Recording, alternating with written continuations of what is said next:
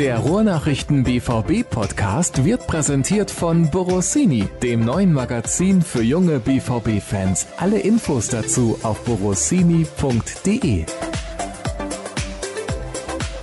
Wir haben uns zusammengefunden nach dem Spiel zwischen Borussia Dortmund und dem VfL Wolfsburg. Und wenn ich sage wir, dann begrüße ich zunächst mal den Kollegen Jürgen Kors. Hallo Jürgen. Hallo Sascha und hallo Tobias.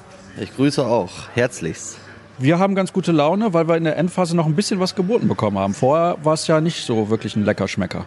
Ja, kann man so sagen. Also 88. Minute habe ich gedacht, okay, das ist jetzt irgendwie äh, ganz äh, dünne Kost und äh, ja auch schwierig irgendwie alles zu beschreiben, ne? weil das Spiel des BVB bis in die Schlussphase hinein, boah, so mehr oder weniger dahin plätscherte. Ne? Favre sagte nachher, die Mannschaften hätten sich so ein bisschen blockiert. Ich glaube, das trifft es ganz gut, dieser, dieser Ausdruck, weil Wolfsburg gut verteidigt hat, dem BVB auch immer wieder das Tempo rausgenommen hat und äh, ja, dann fiel Dortmund wenig ein, muss man sagen. Der BVB hatte ja kaum Torchancen, auch bis in die Schlussphase hinein.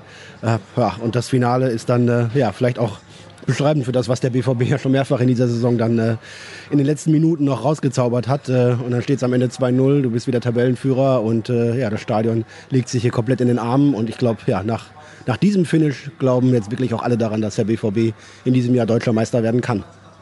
Ich nehme an, Tobi, auch du bist zwischendurch fast eingeschlafen. Also ist ein bisschen überspitzt formuliert vielleicht, aber es war, wie Jürgen es auch ja bestätigt hat, zähe Kost über 90 Minuten, bis dann dieser Freistoß kam.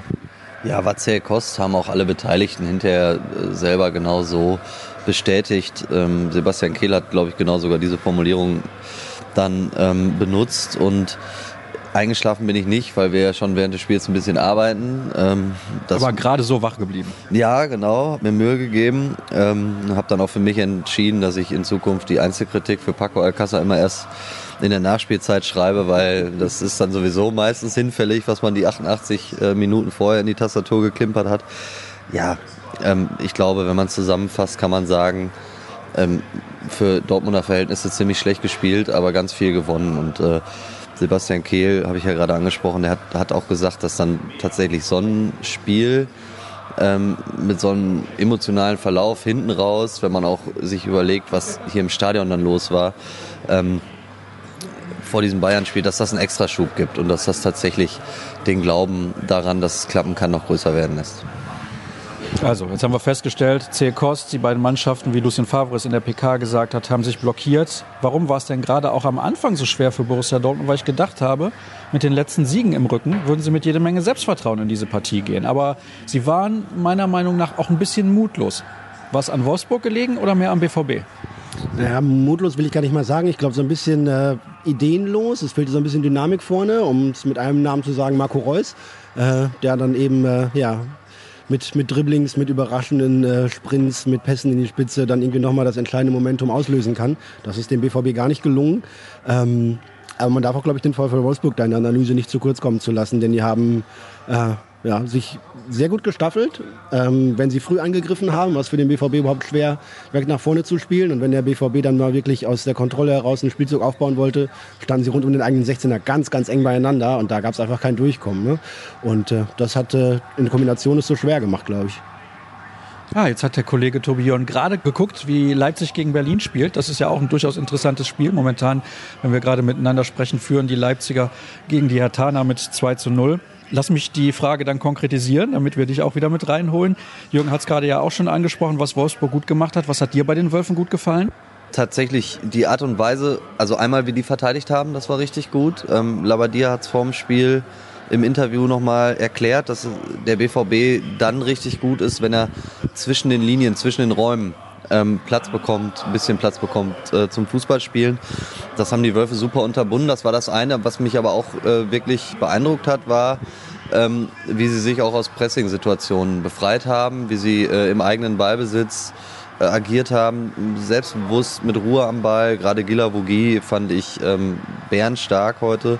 Ähm, und das hat es unheimlich schwer gemacht, weil auch Borussia den Ball nicht so schnell wiederbekommen hat, wenn er weg war. Und äh, insofern glaube ich, wenn man die ganzen 90 Minuten sieht, hätten die Wölfe hier einen, Punkt verdient gehabt. Aber gut, dann gab es diesen Freistoß, diesen Abschluss und dann hinterher noch den Konter zum 2-0. Ähm, ja, und das ist natürlich im Moment eine Qualität, die der BVB einfach hat, diese späten Tore, ähm, Spiele noch hinten raus zu entscheiden. So kann man deutscher Meister werden. Ich glaube, das dürfen wir an dieser Stelle sagen. Ja, also auch die Kollegen werden immer offensiver gegen Ende der Saison. Ihr habt jetzt gerade beide nochmal darauf hingewiesen, in der Schlussphase späte Tore. Ich weiß nicht, ob ihr das gesehen habt. Borussia Dortmund hat in der gesamten Rückrunde in den ersten 15 Minuten noch kein Tor geschossen. Das ist sehr erstaunlich mit der Qualität, die da auf dem Platz steht. Dass man nicht in der Anfangsphase in der Lage ist, direkt mal ein Tor zu schießen, um auch mehr Ruhe ins Spiel zu bekommen. Auch heute war es halt dann wieder ein Geduldsspiel. Also ich finde diese Statistik sehr, sehr auffallend und die überrascht mich auch ein bisschen. Ja, ist ein bisschen überraschend, da gebe ich dir recht. Ähm, hat vielleicht zwei Gründe auch. Ähm, Dortmund schreibt sich immer mehr auf die Fahnen, auch Geduld zu haben, Geduld zu bewahren und im Zweifel auch bis hoch in die 80. Minute rein, ähm, um eben auf die Chance zu warten. Heute lag sicherlich auch ein Augenmerk darauf, äh, erstmal kein Tor zu kassieren, weil es jetzt in den letzten, was war's, acht Spielen 14 Gegentore gab. Ne? Von daher erstmal nicht wieder einkassieren, um hinterherrennen zu müssen, war auch ein Punkt. Und natürlich stellen sich alle Gegner auch immer besser auf das Dortmunder Spiel ein. Ne? Und sie wissen, wie sie das Spiel aufbauen, wie sie es vorbereiten, wie sie es mit Verlagerungen schnell machen. Und äh, ja, da sind dann auch alle Bundesligamannschaften, vor allem in den ersten Halbzeiten, in der Lage, äh, das zu verteidigen. Ne? Dann wird es dann eher mal hinten raus schwer für die Gegner, wenn da ein bisschen die Luft ausgeht, wenn man immer hinterherrennen muss. Von daher, ja, ist es auffällig. Aber gleichzeitig kannst du ja auch sagen, dass äh, keine Mannschaft so viele späte Tore schließt wie Borussia Dortmund und so viele Punkte erst in der Schlussviertelstunde oder in den letzten zehn Minuten klar macht. Ich glaube, es sind jetzt neun Tore ab der 90. oder später. Äh, das ist, glaube ich, äh, dann auch genauso aussagekräftig. Ne? Und wenn es dann irgendwie so ein ja, so ein Spiel wird, wo es einen Abnutzungskampf wird, bis der Gegner mal irgendwie Schwächen zeigt, bis der mal irgendein Raum nicht zulaufen kann, bis mal irgendwo eine Lücke entsteht und dann zuzuschlagen, das ist dann eben auch die Qualität. Da würde ich gerne nämlich mal einen Vergleich heranziehen. Man hat früher immer vom Bayern-Dusel gesprochen. Das ist ein bisschen was an BVB-Dusel, aber ich finde, das ist auch was an Qualität, was man dann auf den Platz bringt. Dass man so lange auch in der Lage ist, erstens Geduld zu zeigen und zweitens den Gegner müde zu spielen und dann halt in den letzten Minuten zuzuschlagen. Also, dass die Bayern in vielen Jahren immer in den letzten zehn Minuten noch gewonnen haben, das ist ja kein Zufall, sondern das ist höhere Qualität als die, die der Gegner auf den Rasen bringt. Definitiv. Zufall ist es auf keinen Fall. Und wenn ich die Statistik, weil wir es gerade angesprochen haben, die erste Viertelstunde, wenn ich die Schlussviertelstunde nehme, wenn ich es richtig auswendig im Kopf habe, ich hoffe, die stimmt jetzt, dann sind es, glaube ich, mittlerweile 21 Tore, die der BVB gemacht hat in der Schlussviertelstunde. Und das ist natürlich eine immense Qualität. Ich habe durch Zufall unter der Woche schon mit Michael Zorc gesprochen, über die Moral äh, in der Mannschaft gesprochen und der hat mir schon gesagt, dass das eben auch ein erklärtes Ziel war. Genau diese Siegermentalität in die, in die Truppe reinzukriegen. Ich glaube, dass es so gut klappt, das kann man natürlich ähm, vor einer Saison nicht wissen. Das hat sich auch entwickelt. Das ging mit diesem Spiel, mit dem allerersten Spiel in Fürth ging das los ähm, dass man da ganz spät, also man stand mit dem Rücken zur Wand irgendwie vor der ersten Blamage und am Ende ist man da durchgekommen mit dem blauen Auge. Dann hat man direkt gegen Leipzig, äh, kurzer Exkurs, aber dann hat man direkt gegen Leipzig ähm, auch ein Spiel gedreht. Ähm, und ich glaube, dann, dann hat das auch so eine Dynamik angenommen und irgendwie dieser Glaube ist so schnell gereift, dass man eben immer die Chance hat, zurückzukommen. Und dann gab es Augsburg, es gab Leverkusen. Also das waren natürlich alles ähm, so Erlebnisse, die ähm, ja auch für so eine innere Ruhe sorgen. Und das ist ähm, sicherlich ein bisschen glücklich, auch wenn man dann heute diesen Freistoß sieht. Ähm, man sieht Paco Alcázar im Training ganz andere Freistöße schießen und der war irgendwie mit viel Hoffnung Richtung Tor gepfeffert, halb hoch in der Mitte, ich glaube minimal abgefälscht und dann fällt er rein. Der muss auch nicht rein, aber er fällt eben rein und das ist dann, ähm, also ich glaube, so Fußballerfloskel ist das Glück ist erarbeitet worden. Ja, und ne, dann hast du in diesem Fall auch eben das Glück, dass der gegnerische Keeper, der sonst eigentlich eine bärenstarke Saison spielt, den mal durchflutschen lässt. Und wenn ich das eben äh, richtig mitbekommen habe beim Blick über den Tellerrand, macht Schwolo von Freiburg ein Riesenspiel und hat acht Paraden auf dem Zettel stehen, äh, seinen eigenen Bundesliga-Rekord. Ne? Und die Bayern rennen da an und äh, standen irgendwie im Ticker, so gleich machen sie den Sack zu, die Schlinge zieht sich zu für Freiburg, gleich passiert's. Aber da fällt er halt nicht und hier fällt er dann in der 90. plus 1 äh, ja, das sind die Momente, die natürlich auch irre Auftrieb geben. Ne? Das hast ja gemerkt, das ganze Stadion ist elektrisiert und die Mannschaft natürlich auch. Äh, ja, das ist äh, viel mehr wert als die drei Punkte sogar noch so ein Erlebnis. Und das jetzt zum wiederholten Male. Ne? Vor zwei Wochen in Berlin war es ähnlich, wo das 3 zu 2 so spät fällt etc. Das sind natürlich die nach einem schwierigen Februar und Anfang März mit, mit schwierigen Ergebnissen, mit schlechten Tendenzen genau die Momente und die, äh, ja, diese Schubelemente, die du brauchst, um dann jetzt auch in den letzten sieben Spielen das Ding noch nach Hause zu fahren. Und ich, ich, ich finde einfach, dass, dass das Gefühl so ein entscheidender Faktor ist. Irgendwas, was man nicht messen kann und was man natürlich auch nicht belegen kann. Aber so dieses Gefühl, du hast ein schwieriges Spiel gegen Wolfsburg und das sieht wirklich nicht gut aus und du gewinnst das Spiel und zeitgleich lassen die Bayern ähm, in Freiburg was liegen und das hat es ähm, in der Hinrunde auch schon gegeben, als die Bayern irgendwie äh, geschwächelt haben und man selber dann die Punkte gesammelt hat. Das, dieses Gefühl ist irgendwie da, dass diese Saison was möglich ist. Und ich finde, dass das äh, ganz eng eben mit diesen knappen Siegen äh, zusammenhängt. Das ist nochmal was anderes, als wenn die heute ganz locker 3-1 gewonnen hätten. Ja, das war in Berlin schon zu spüren. Da waren zumindest nach meinem Befinden vielleicht 30.000 Dortmunder im Stadion und man hat dann bei diesem Tor in der Schlussminute richtig gemerkt, wie die halbe Hütte explodiert. Und heute war das ja auch wieder so. Also alle haben diesem Pfiff vor dem Freistoß auch so richtig entgegengefiebert. Und es gab ja auch eine Situation ein paar Minuten vorher, da hat Alcázar einen Freistoß sonst wohin gejagt. Also das hätte in der Situation da durchaus auch wieder passieren können. Aber ihr habt es ja auch angesprochen, Castells in der Situation sicherlich nicht souverän. Ich würde gerne nochmal auf Marco Reus zu sprechen kommen. Du hast eben gesagt, Jürgen, dass mit ihm so viel fehlt. Und ich finde es schon sehr erstaunlich. Es ist sein erstes Jahr als Kapitän von Borussia Dortmund wie schnell auch er, weil äh, Tobias hat eben vom Reifeprozess ge gesprochen, auch was diese Siegermentalität angeht, die sehr schnell gekommen ist, was auch seine Entwicklung angeht in dieser Rolle. Das ist schon enorm bemerkenswert und ich weiß nicht, Jetzt sagen viele Leute, ja, international hat er noch nichts gerissen, ist noch nie deutscher Meister geworden.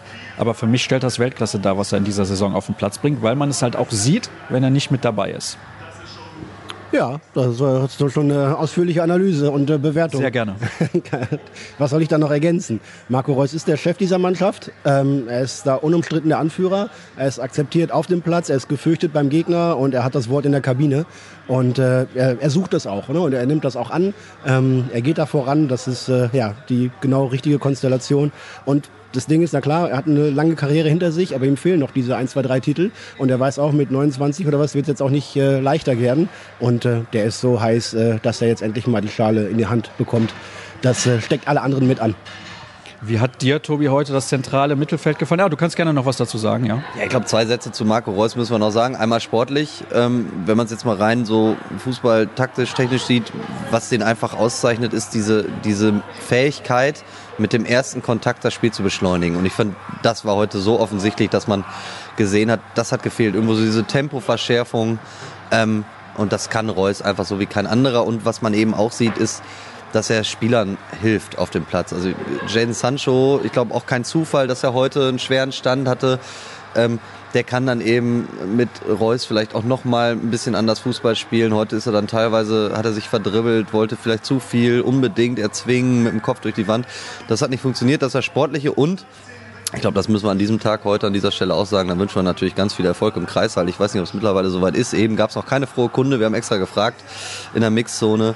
Ähm, wahrscheinlich hat ähm, Marco Reus, äh, und jetzt wollen wir natürlich die Leistung von Scarlett nicht ausklammern, aber äh, den anstrengenderen Tag als seine Kollegen und umso schöner, dass es gut gegangen ist auf dem Rasen.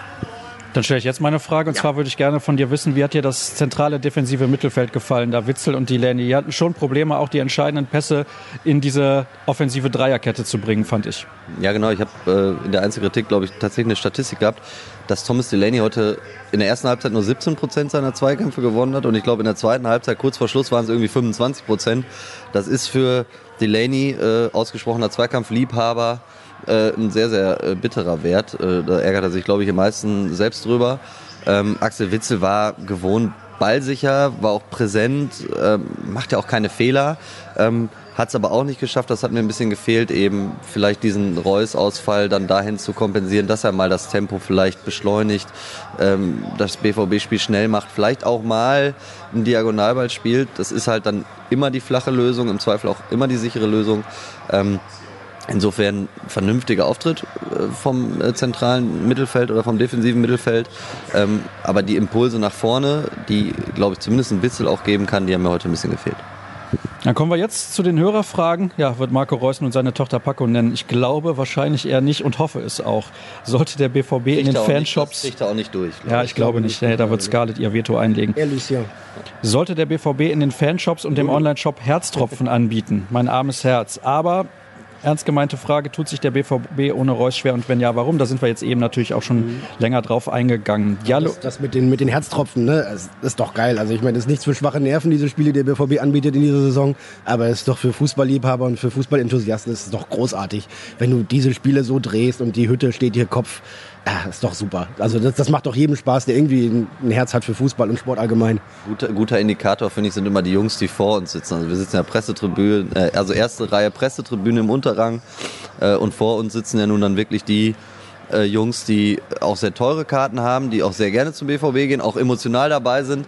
Aber wenn man dann irgendwie ab der 85. Minute selber stehen muss auf der Pressetribüne, weil man sonst nichts mehr sieht, dann kriegt man irgendwie mal, finde ich, ein ganz gutes Gespür dafür, wie groß die Anspannung ist, weil ja auch alle wissen, was jetzt möglich ist. Und ähm, das ging ja schon los, ich glaube fünfte Minute, als das 1-0 von Freiburg gegen die Bayern ähm, eingeblendet worden ist. Äh, da war schon das erste Mal richtig äh, Feuer unterm Dach und, und das ist jetzt schon besonders und Heimspiele sind jetzt auch einfach cool emotional. Das macht Fußball schon besonders.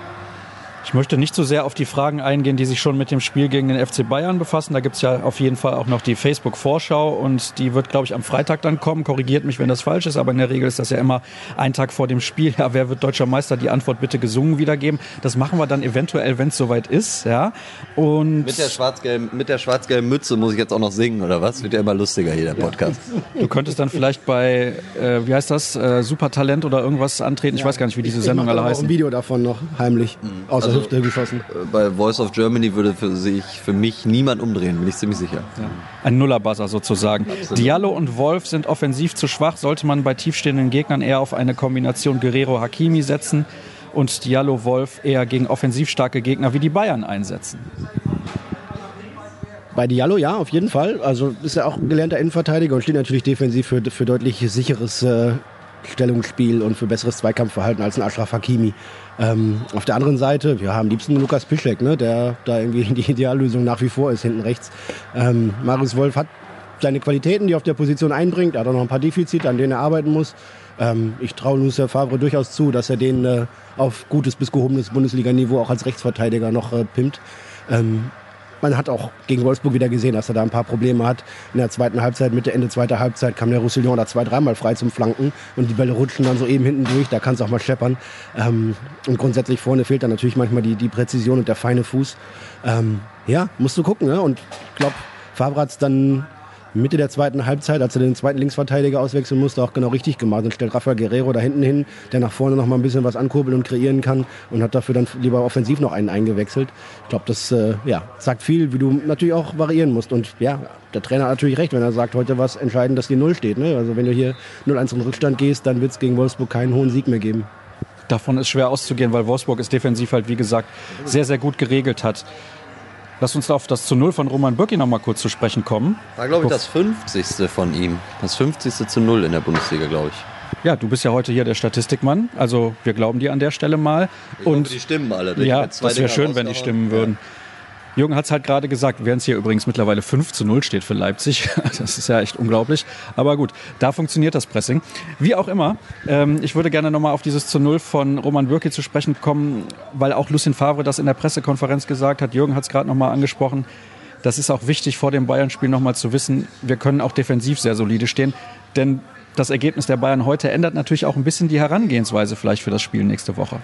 Also es haben alle beteuert, dass es die Herangehensweise nicht ändert. Also es ändert kann ich mir beim besten Willen nicht vorstellen. Das glaube ich schon. Also ich glaube, es ändert die Ausgangsposition, klar. Und dir reicht jetzt ein Punkt. Aber ich glaube, dass die Herangehensweise ähm, nicht anders ist. Und ich teile auch die Meinung, dass sie nicht anders sein darf. Also ich glaube, wenn du nach München fährst, äh, mit der Ambition, äh, da auf Unentschieden zu spielen, dann geht das gefühlt ziemlich sicher in die Hose. Und ich glaube, ähm, dass es dass es die, also, oder sagen wir mal, die Bereitschaft und auch vielleicht die Leichtigkeit, die es braucht, um in München auf Sieg zu spielen und selbstbewusst aufzutreten, das ist das, äh, die Position hat sich heute verbessert. Ähm, die Herangehensweise ändert es, glaube ich, nicht. Aber ähm, nichtsdestotrotz gebe ich dir recht, dass natürlich ähm, in München die Defensive gefordert sein wird, so oder so. Also äh, und das Selbstvertrauen, das so ein zu Null Spiel dann heute sicherlich nochmal bringt, ähm, kommt genau zur richtigen Zeit.